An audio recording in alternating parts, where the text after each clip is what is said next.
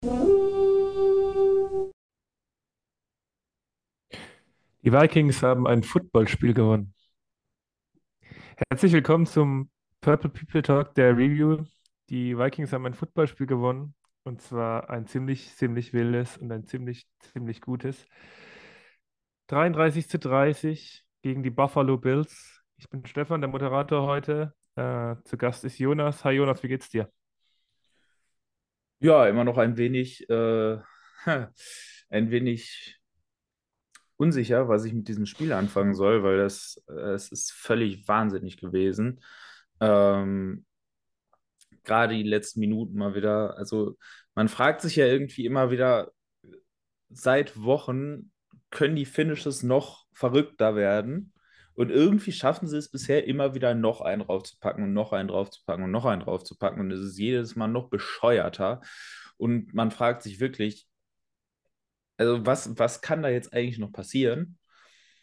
Das Ding ist aber, nächste Woche steht das nächste Topspiel an.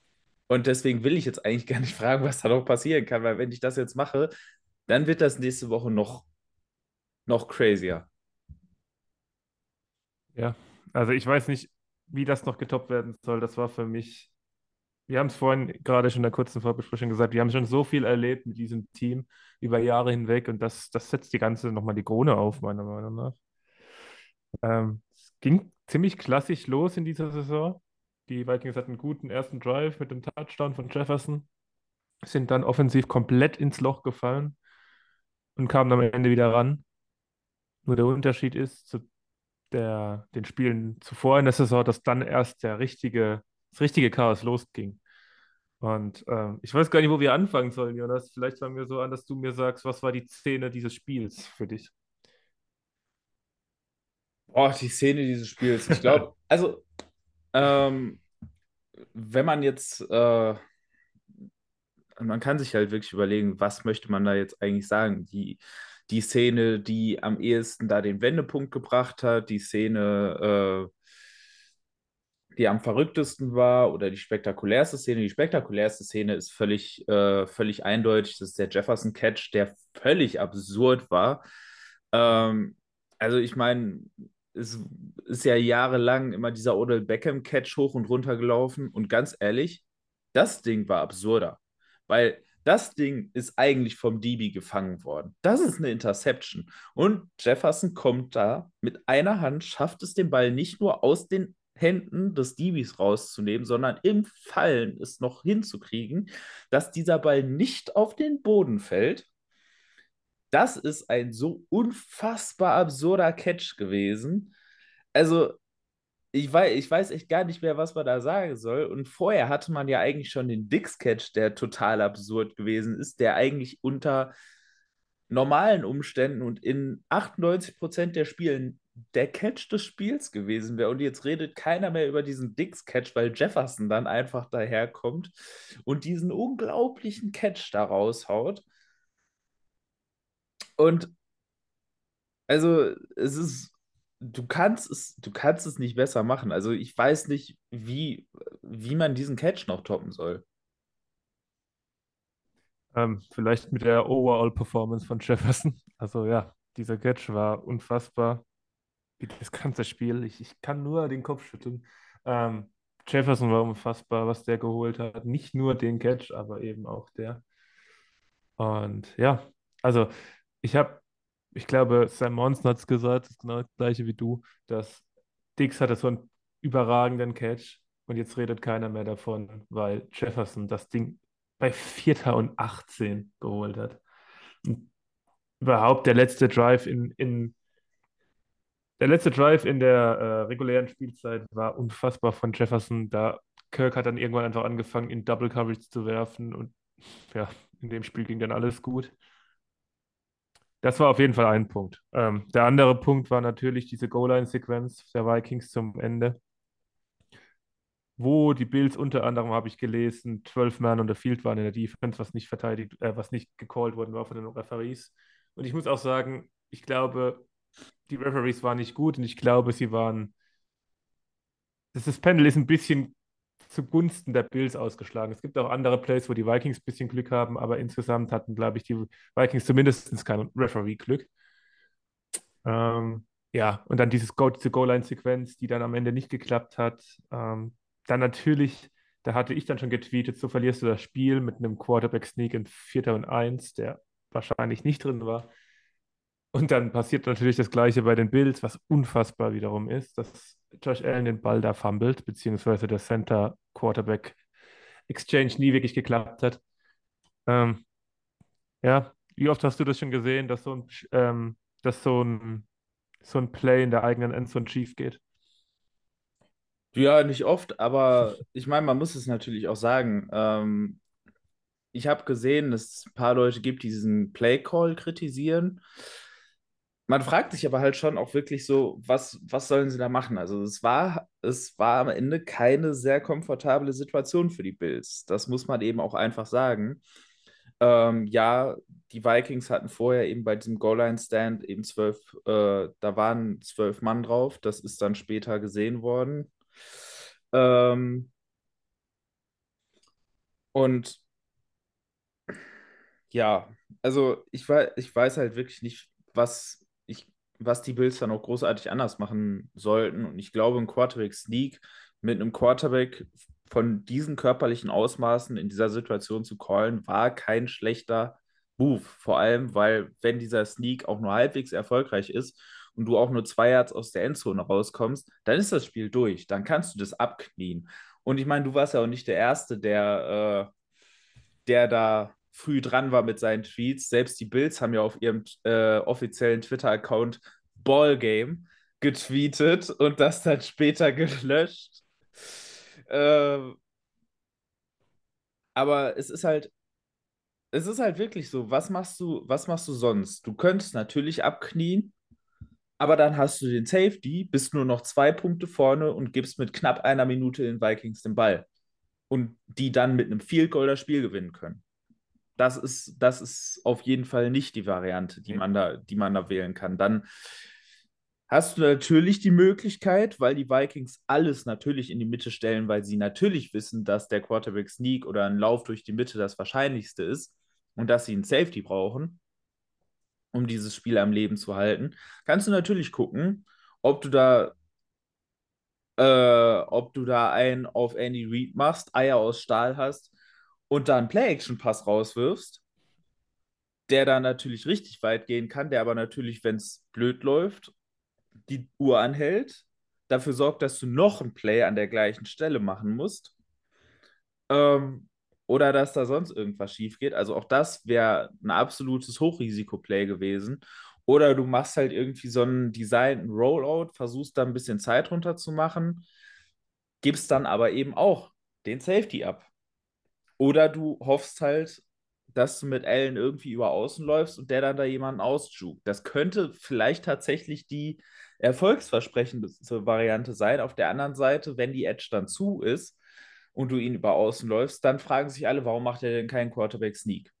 Also, du hast an dem Moment keine sonderlich gute Möglichkeit, also keine äh, Möglichkeit mit geringem Risiko gehabt. Es war genau es. richtig. Ja. Ich fand es genau richtig. Also, ja. das ist dann sehr äh, ergebnisbasiert, wenn man das jetzt kritisiert, aber ich hätte ja. mir genau das als Bills-Fan gewünscht.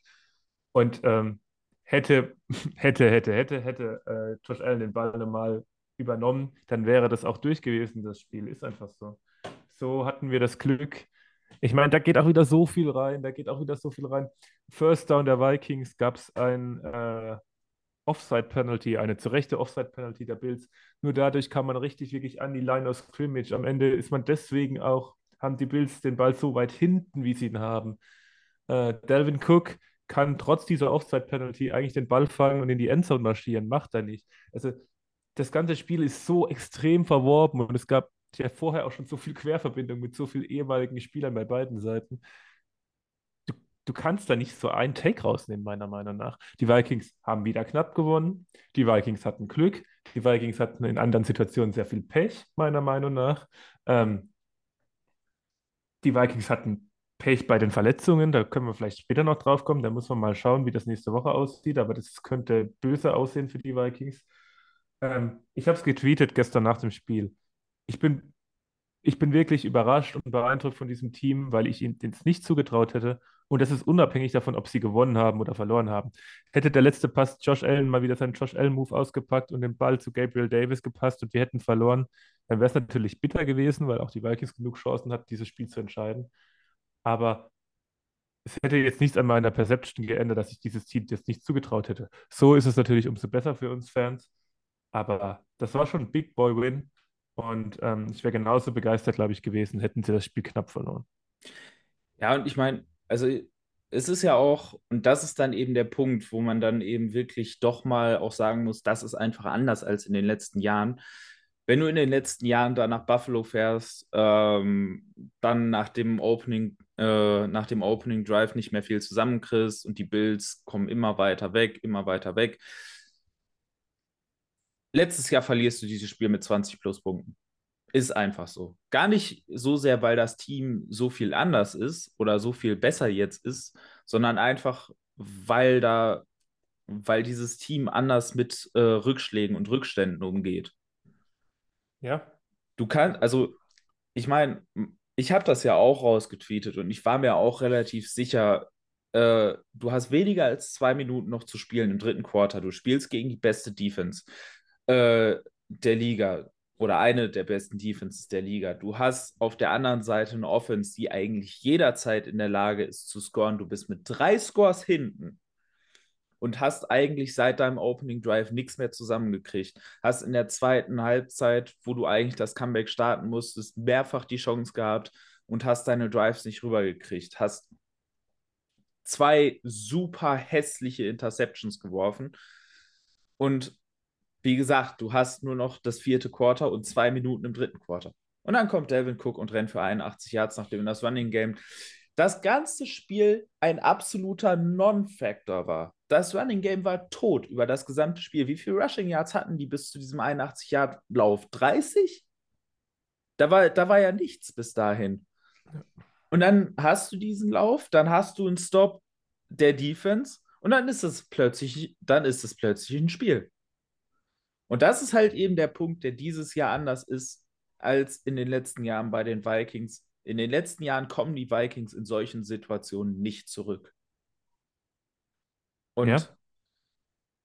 in diesem Jahr, es ist immer, es ist immer schwierig, solche mentalen Geschichten äh, irgendwie zu quantifizieren und zu sagen, wie groß der Impact da ist.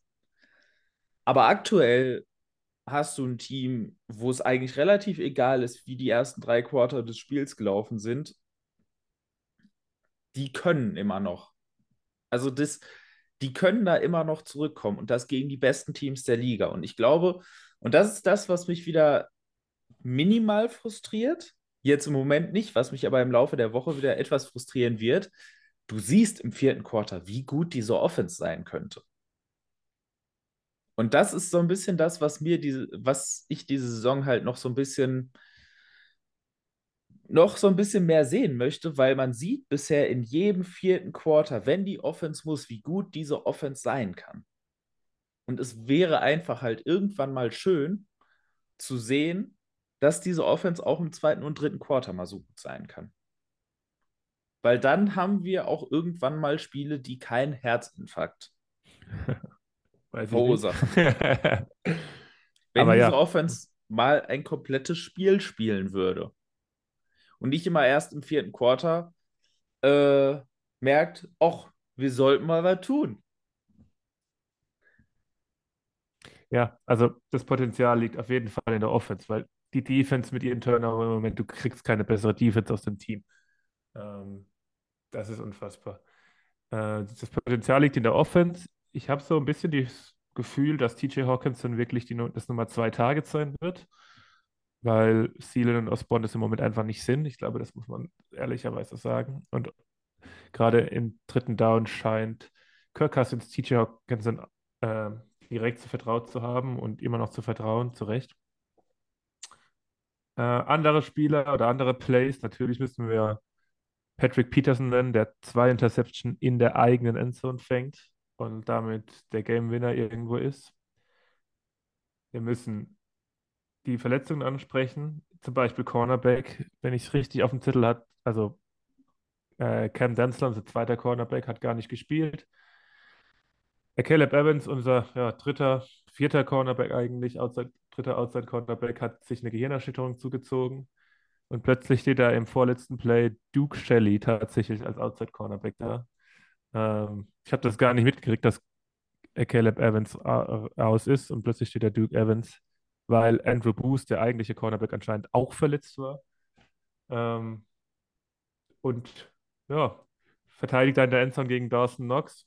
Wenn, wenn Duke Shelley gegen Dawson Knox verliert, was jetzt nicht unerwartet wäre, verlieren die Vikings das Spiel wiederum.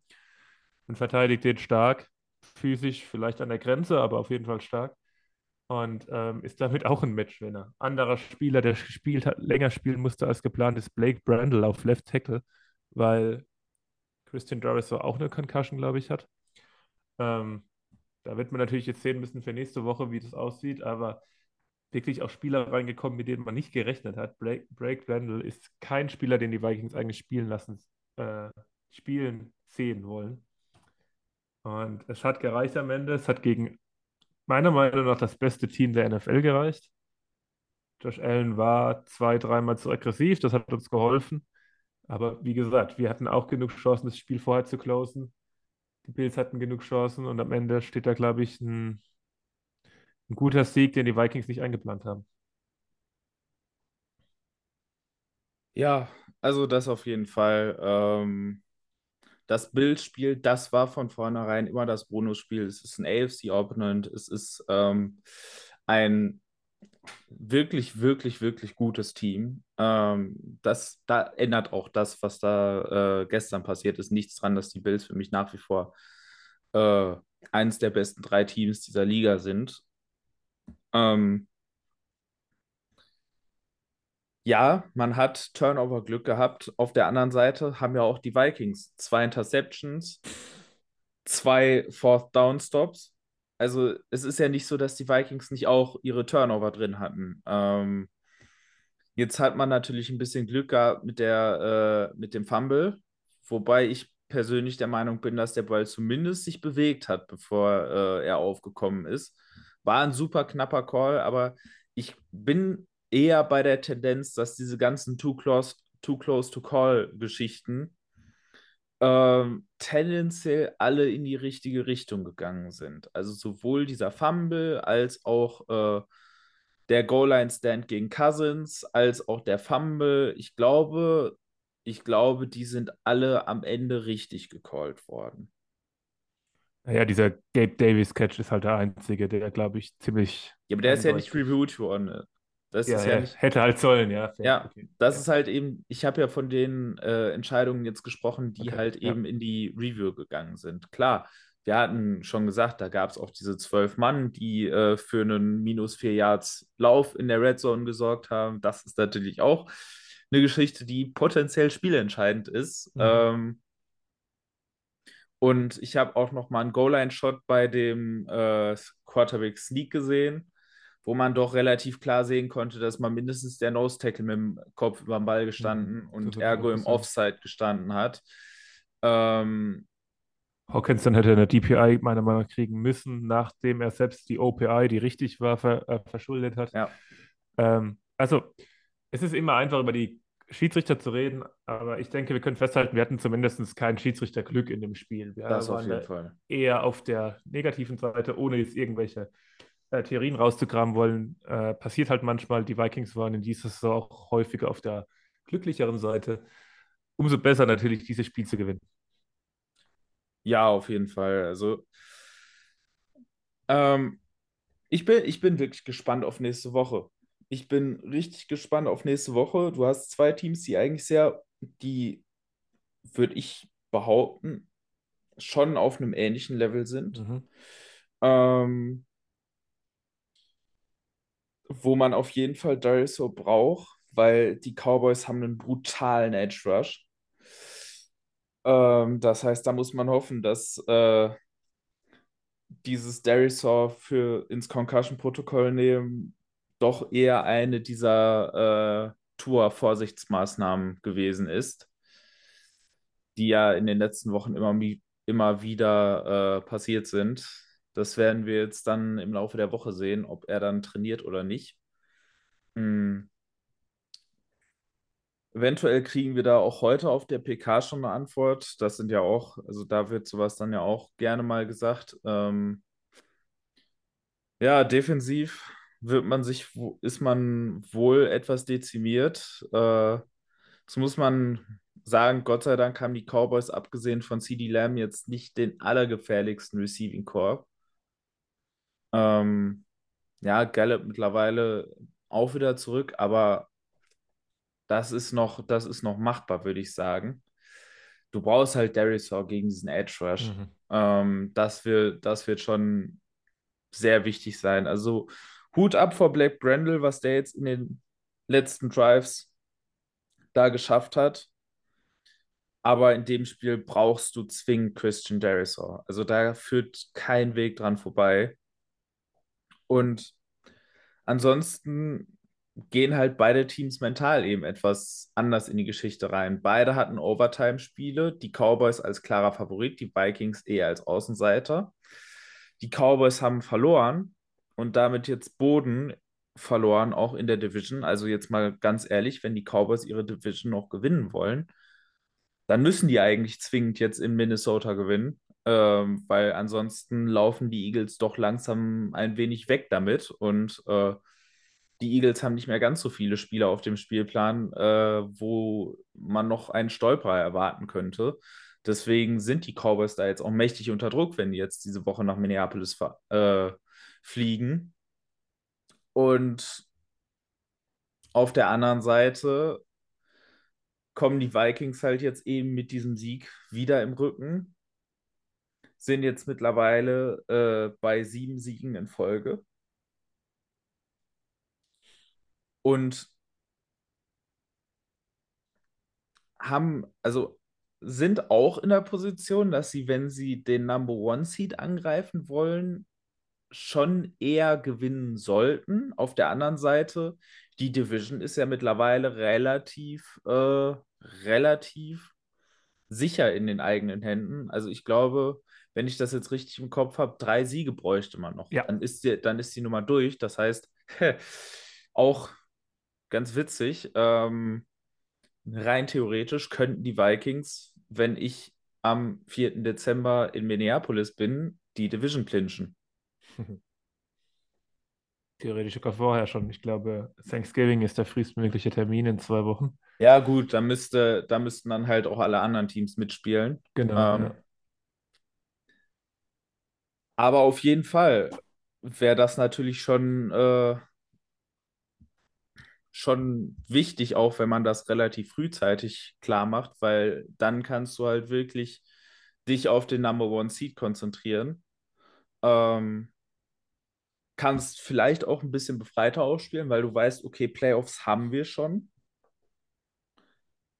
Dann wird sich aber eben auch zeigen, äh, charakterlich, ob man dann eben weiter durchzieht oder ob man dann das so ein bisschen laufen lässt. Ob das Team dann immer noch mit derselben Energie spielt, wenn du weißt, okay, die Division ist schon in unseren Händen. Gut, das ist natürlich noch einiges, äh, einiges Zeit hinten, denke ich.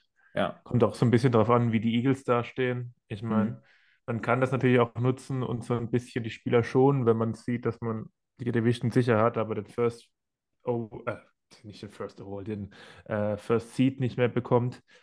Ähm, aber ja, mir fällt es immer noch so ein bisschen schwer, nach Woche 10 schon von Playoffs zu sprechen.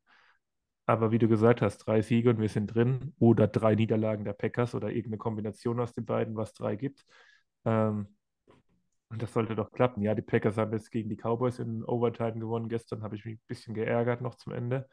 Aber ähm, ich habe da wenig, wenig Sorge, dass wir nicht diese Division gewinnen. Auch wenn es schwerfällt, manchmal zu sagen. Und ähm, ja, ich denke, letzte Frage für heute. Was waren deine, äh, nenn mir deine Top 3 Erlebnisse als Vikings-Fan mit diesem Team? Und ist dieses Spiel da drin?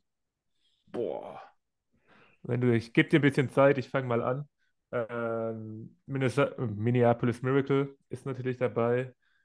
Dann für mich habe ich kurz überlegt, aber wahrscheinlich das Spiel in London gegen die Browns, das wir gesehen haben.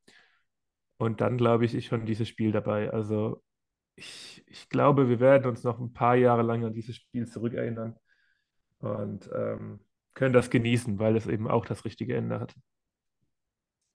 Boah, ich finde das auch super schwierig. Ähm, also Minneapolis Miracle ist überhaupt keine Frage, natürlich. Ähm, da kommt, glaube ich, du wirst keinen Vikings-Fan finden, wo das nicht irgendwie mit auch in der Liste drin steht. ähm, ich würde meine beiden London Games tatsächlich so ein bisschen zusammenfassen als eine Sache in dem Fall. Dann kommt für mich natürlich jetzt eben auch in, äh, in drei Wochen mein Minneapolis-Trip dazu. Gut, das ist ja noch nicht passiert. Ja.